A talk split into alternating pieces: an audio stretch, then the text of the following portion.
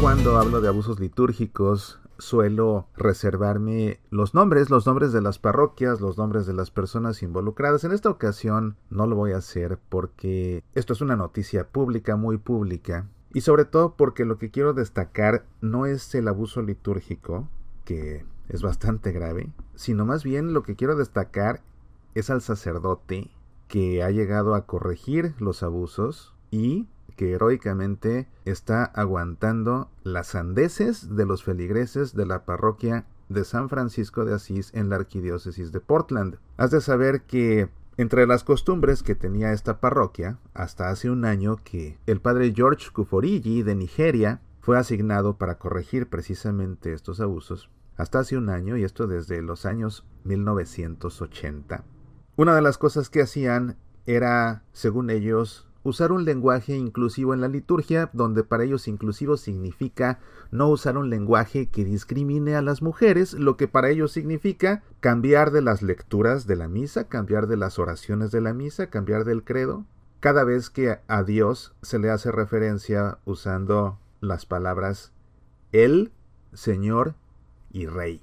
Entonces cada vez que se encontraron una de estas palabras, lo cambiaban por la palabra Dios, para no dar a entender que Dios es masculino, o sea, para no dar a entender que Dios Padre, ¿verdad?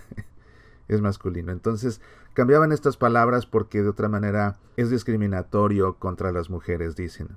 Es una parroquia que por lo que veo no tiene crucifijo en el altar, tienen un crucifijo móvil que usan en la celebración litúrgica, pero no hay un crucifijo propiamente dicho en el altar. Hasta donde alcanzo a ver, se inventaron una declaración de un compromiso parroquial que promueve los valores de esta parroquia y siempre lo rezaban o lo leían, porque no es una oración, pero lo leían siempre después del credo, cosa que nadie tiene por qué estar agregándole ni quitándole nada a la Santa Misa, ni alterándola tampoco, esos son abusos litúrgicos. Pero bueno, después del credo, la comunidad leía su compromiso parroquial que incluso aparecía ahí en una hojita en las bancas después del credo. Recientemente el arzobispo de Portland, Monseñor Alexander Sample, emitió una instrucción litúrgica indicando que los feligreses se tienen que poner de rodillas en el Cordero de Dios.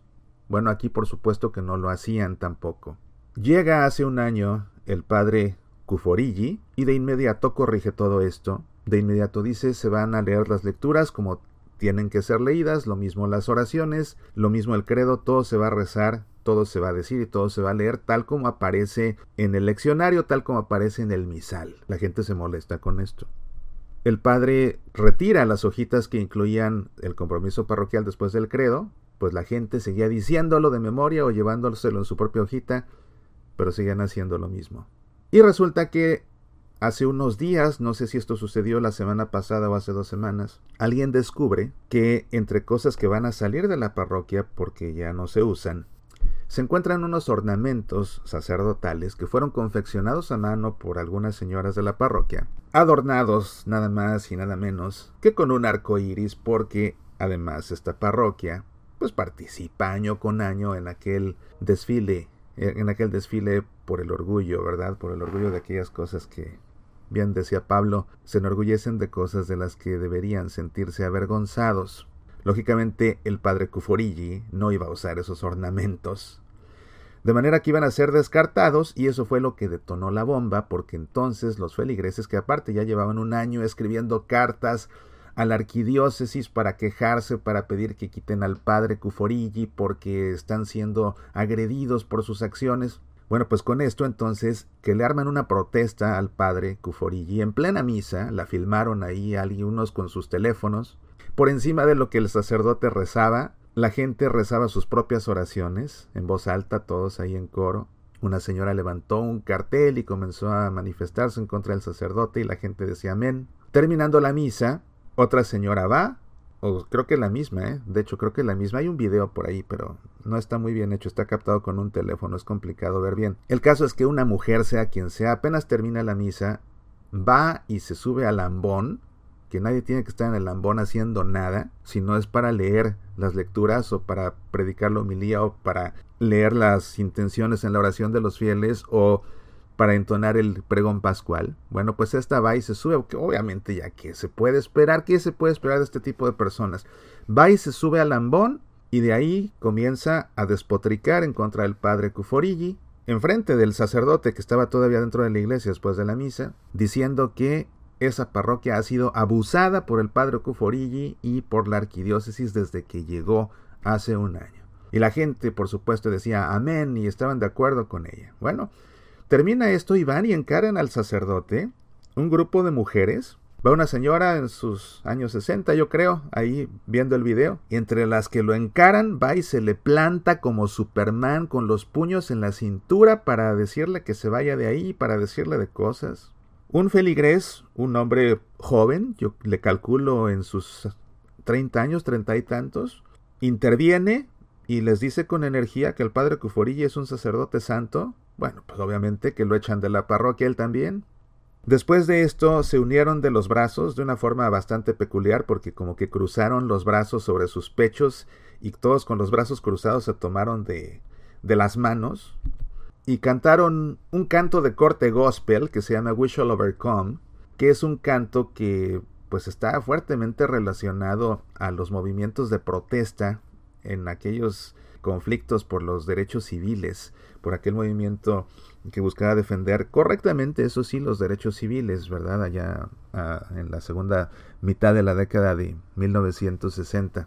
Pero ellos entonaron este canto en protesta también contra el sacerdote africano y después en la calle, afuera de la parroquia, hicieron un plantón con pancartas y pues pidiendo que el sacerdote se vaya por todo lo que hace y por la manera como los ha ofendido.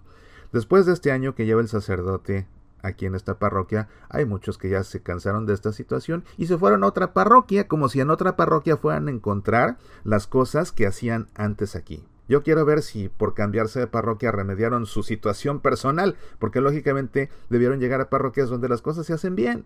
Todos estos cambios, todos estos abusos litúrgicos y a fin de cuentas alguien que contribuyó fuertemente a la actitud de esta comunidad fue un párroco que tuvieron desde 1970 hasta 1983 el padre Donald Durand.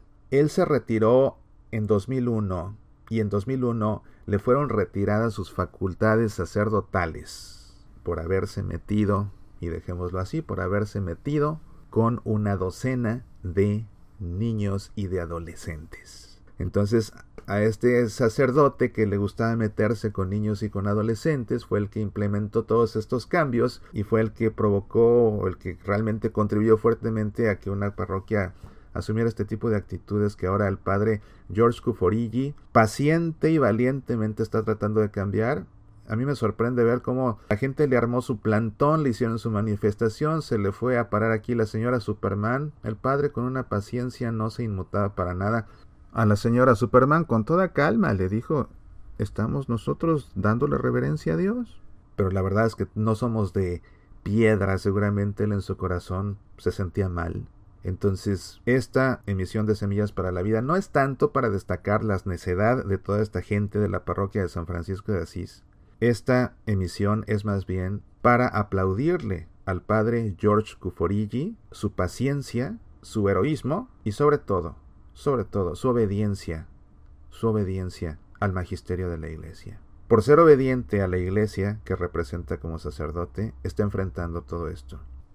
Sí, realmente hay que rezar por esta parroquia y hay que rezar por tantas otras parroquias, porque no es la única, por tantas otras parroquias donde se las gastan así, y hay que rezar por nuestros buenos sacerdotes, para que sigan siendo obedientes, para que sigan siendo firmes, para que sigan siendo valientes, y para que ayuden a conducir al pueblo de Dios por el único camino verdadero, que no es el camino del capricho, ni es el camino de la mentira, ni es el camino del error. Ante toda esta situación, la Arquidiócesis de Portland ha emitido un comunicado dando su total, su total apoyo al padre Cuforigi. No podríamos esperar menos. Soy Mauricio Pérez, estas son Semillas para la Vida.